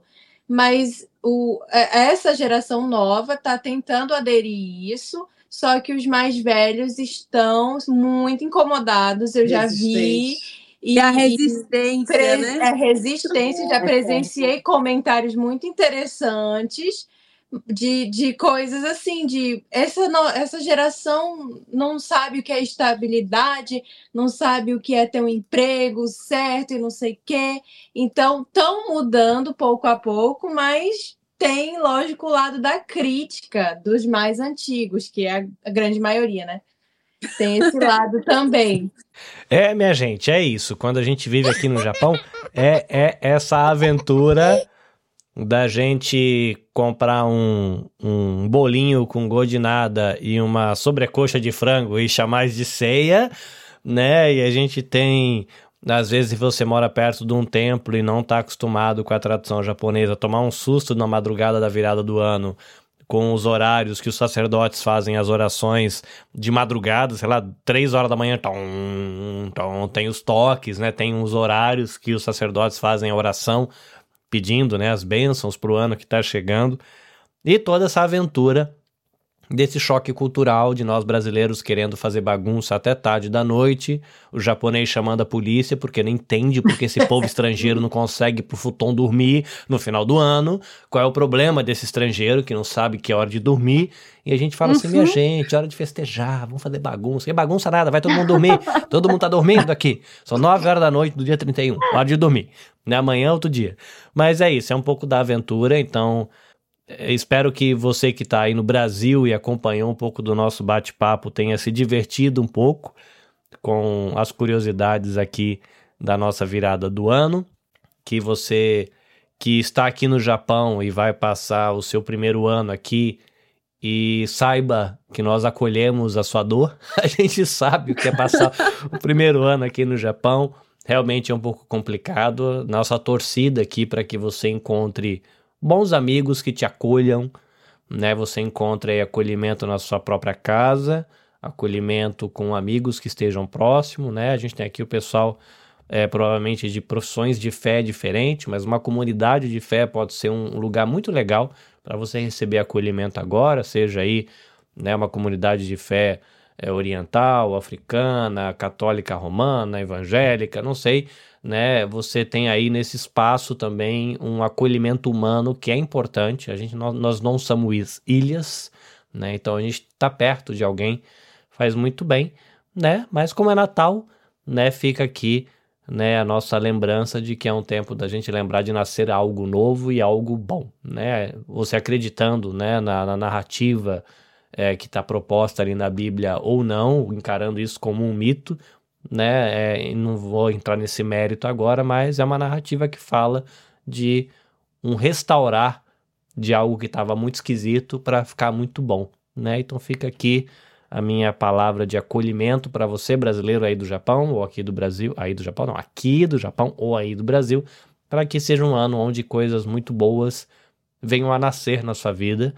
É, a narrativa também do nascimento do, do Jesus diz respeito a alguém de fora tá, está dando um passo para ajudar a nossa vida ficar melhor e entrar no eixo. Então eu espero que você encontre em 2024 pessoas de fora, bons profissionais, mentores, é, consultores, quem sabe um psicólogo, um psiquiatra, pessoas que vão estar do lado de fora da sua vida, mas que vão ter uma participação positiva na sua vida para te fazer crescer, para te ajudar a ficar bem, para te ajudar a vencer, né? A, a, narrativa natalina diz isso, né? De um problemão que o ser humano tinha na mão e vem a divindade resolver esse problemão. Então tá do lado de fora do problema e está tentando contribuir para que esse problema seja resolvido. Então não sei qual você as aventuras e os desafios que você vai encarar em 2024, mas fica aqui essa minha mensagem de esperança, a minha prece aqui para que você encontre pessoas que vão estar do lado de fora dos seus problemas, mais dispostas a andar com você nos seus problemas, para que você possa terminar o ano bem, né? E, e espero que assim seja. E amém, coisa de crente, né? Me perdoe, gente, antes de finalizar, porque eu não posso finalizar aqui antes de contar uma, uma história engraçada, porque a gente trouxe, a gente já começou aprontou, aqui o Ana? nosso bate-papo com, com choradeira, com traumas, então eu queria contar uma história engraçada, porque não, não é sempre que a gente tem essa oportunidade, né, gente, de contar os micos da família, né? Então, aproveitando que você trouxe essa palavra aí de, de esperança, né? Então, quando a gente vai, é, a gente está num país, não só o Japão, mas quando a pessoa sai do país dela, vai buscar uma vida melhor em outro país, deixa a sua família. Então, uma coisa que ajudava bastante, hoje em dia a gente tem o Zoom, a gente tem ah, o YouTube, a gente tem a internet, a gente pega o telefone e liga para a pessoa lá do outro lado do mundo, mata a saudade. Mas an- antes, gente, não tinha essa internet, mal tinha um telefone, tinha que comprar cartão para ligar no telefone público, no frio, lá enfrentando fila para falar no telefone público. Coisa que, meu Deus, quando eu cheguei aqui, eu falei, isso é Japão mesmo? Tenho certeza que isso é Japão, né?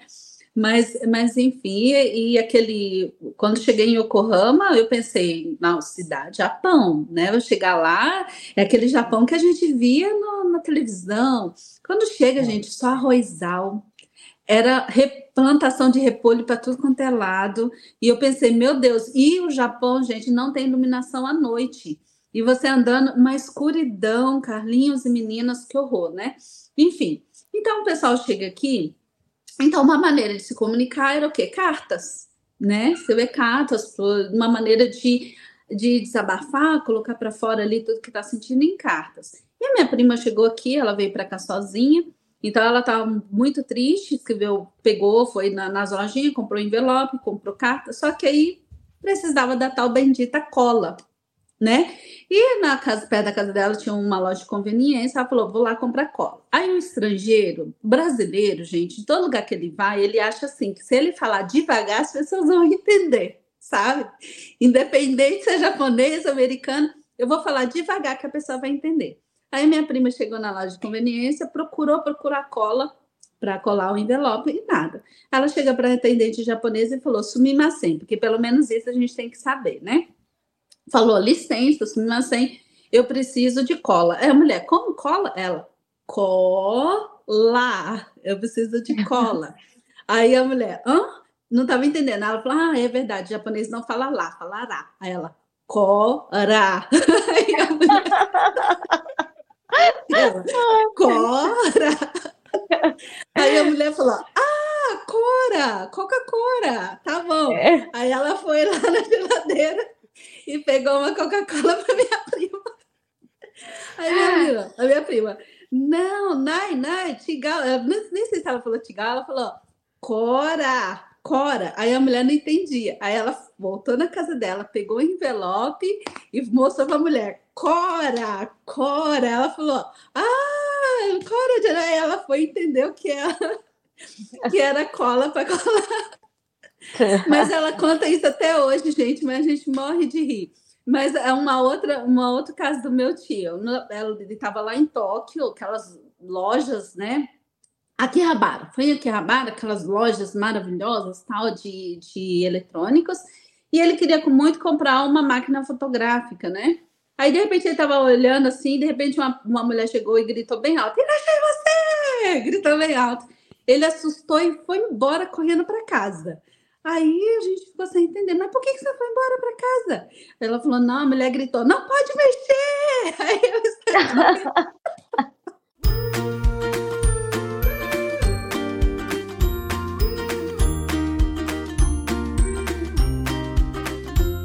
Então, para a gente terminar, a gente teve uma, uma representante que, infelizmente, o, ela precisou sair, o telefone começou a dar uns piripaque, né? Mas fica aqui o nosso abraço para Marcela. E então vou deixar aqui, Larissa, por gentileza, deixa o seu arroba para o pessoal encontrar o seu trabalho. Lari.cauane. No Facebook é Larissa Cauane. No, no TikTok é laris.cauane. Boa. Procura por Larissa Cauane e vocês vão me encontrar. Maravilha. Marcela Sato, a senhorita cantora. Sim, sim, sim. Eu sou can cantora, né? Eu não me apresentei, desculpa. Começamos a falar tudo sobre Natal, mas sim, eu sou eh, cantora da comunidade japonesa, eh, bueno, estrangeira e, bueno, também agora estou com asiáticos também, assim, cantando. Assim que, bueno, quando quiser, gente, aqui estou para vocês. Muito para bem. alegrar o seu dia. Gente, eu Mas- também sou cantora, tá? Só pra. Ah, que chique. Sim. Lari. ponto- Verdade, Lari? Vou te contratar, hein? Ó, eu, Sim. eu, ó, eu tô com uma parceria com a Daiane. Depois a gente conversa. Oh! Boa. Lari.cauane e Marcela.assato para quem quiser música brasileira e música japonesa aí com Marcela Assato. Muito bem. Sim, sim. Lírica gospel também. Canto, né? Boa, boa. Aqui. E aí, Sibeli, quem quiser achar o Grupo MEI, como é que faz? Gente, você aí que está no Japão e quer um acolhimento, quer um grupo de mulheres que não tem tempo a perder com mimimi, gente, pelo amor de Deus, tem tanta coisa pra gente fazer, coisas boas para ficar perdendo tempo com picuinha. Não, não é para nós, tá? O grupo MEI é um grupo muito focado de mulheres muito bem resolvidas que têm feito muito, grandes coisas por esse Japão afora. Então segue a gente lá em arroba grupomei.jp e me segue também, gente, mentora de finanças pessoais. Já estou aí. Da amanhã terei a segunda mentoria do curso de finanças pessoais, Sibeli.pimentel. Muito bem, Bruna e Nelma. E aí, como é que o pessoal encontra o trabalho de vocês? É, no Instagram tá infinito um ponto oficial e nós estamos lá sempre falando sobre pedras. A gente trabalha prioritariamente com pedras, em vários formatos: brincos, colares, pulseiras, Pulseiras. prendedor de cabelo e por aí onde vai a minha imaginação para criar. É, que é tudo ela que faz. Então tem esse é artesanal e é tudo com pedra. Isso. e a Muito gente, bem. por enquanto, está só com o Instagram, preparando nossa, nossa, nosso Site? site, está em andamento. Em breve a gente vai ter um site em japonês e em português. Estamos já trabalhando com isso e vamos ampliar. Tá? Nós temos, temos que seguir mais você para aprender a fazer live, porque a, a nossa trava está Não, não é Não é mais. mais. Já, isso aí é mentira, É, mamãe. coisa- A gente tá fazendo toda Ué, semana. Eu assisti. Não é eu vou puxar a de orelha aqui hein, ao vivo. É Eu isso mesmo, Ari. Vou puxar, é, vou puxar a orelha das duas aí ao vivo, hein? Tem Não, nada começamos a destravar esse mês. Já fizemos, Não, a fazendo gente toda já. semana. É, ela falou isso, mas eu falo, não, a gente já tá. Já... Começamos com 15 minutos, ontem já fizemos quase uma hora. Então a gente está Toda destravando. semana tá fazendo. Então, não é o trava, não. Mas a gente Mas precisa fa- fazer live, melhorar. pra mim, também foi uma trava muito grande, que eu tô vencendo, só fazendo pra destravar isso. É só É, fazer. Só fazendo. fazendo. Então tem que acompanhar a gente que faz para a gente poder É. pegando Sim. as dicas. Mas obrigada, gente, de todo mundo. É o tempo que vai ajudar. Né, eu tenho uma. Hoje o pessoal acha assim, ah, tá tranquilo e tal, mas só- são mais de 500 gravações. Então, agora foi assim: é fazendo, errando, dando errado, o equipamento dando problema. Tendo, assim, aí você pega jo- jogo de cintura, é igual lidar com cliente, né?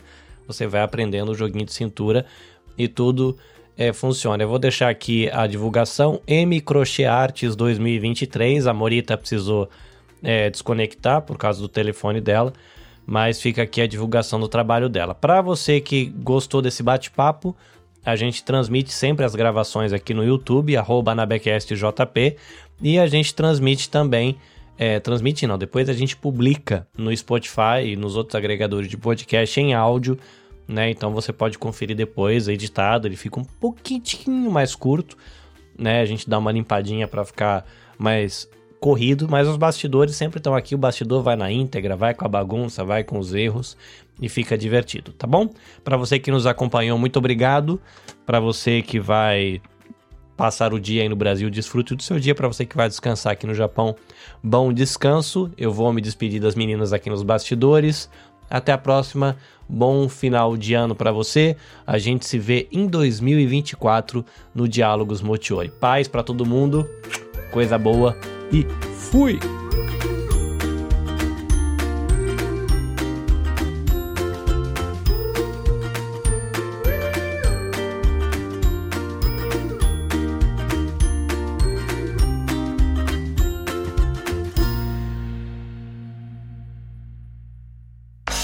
Este episódio foi editado pelo Nabecast. Saiba mais em www.nabecast.jp.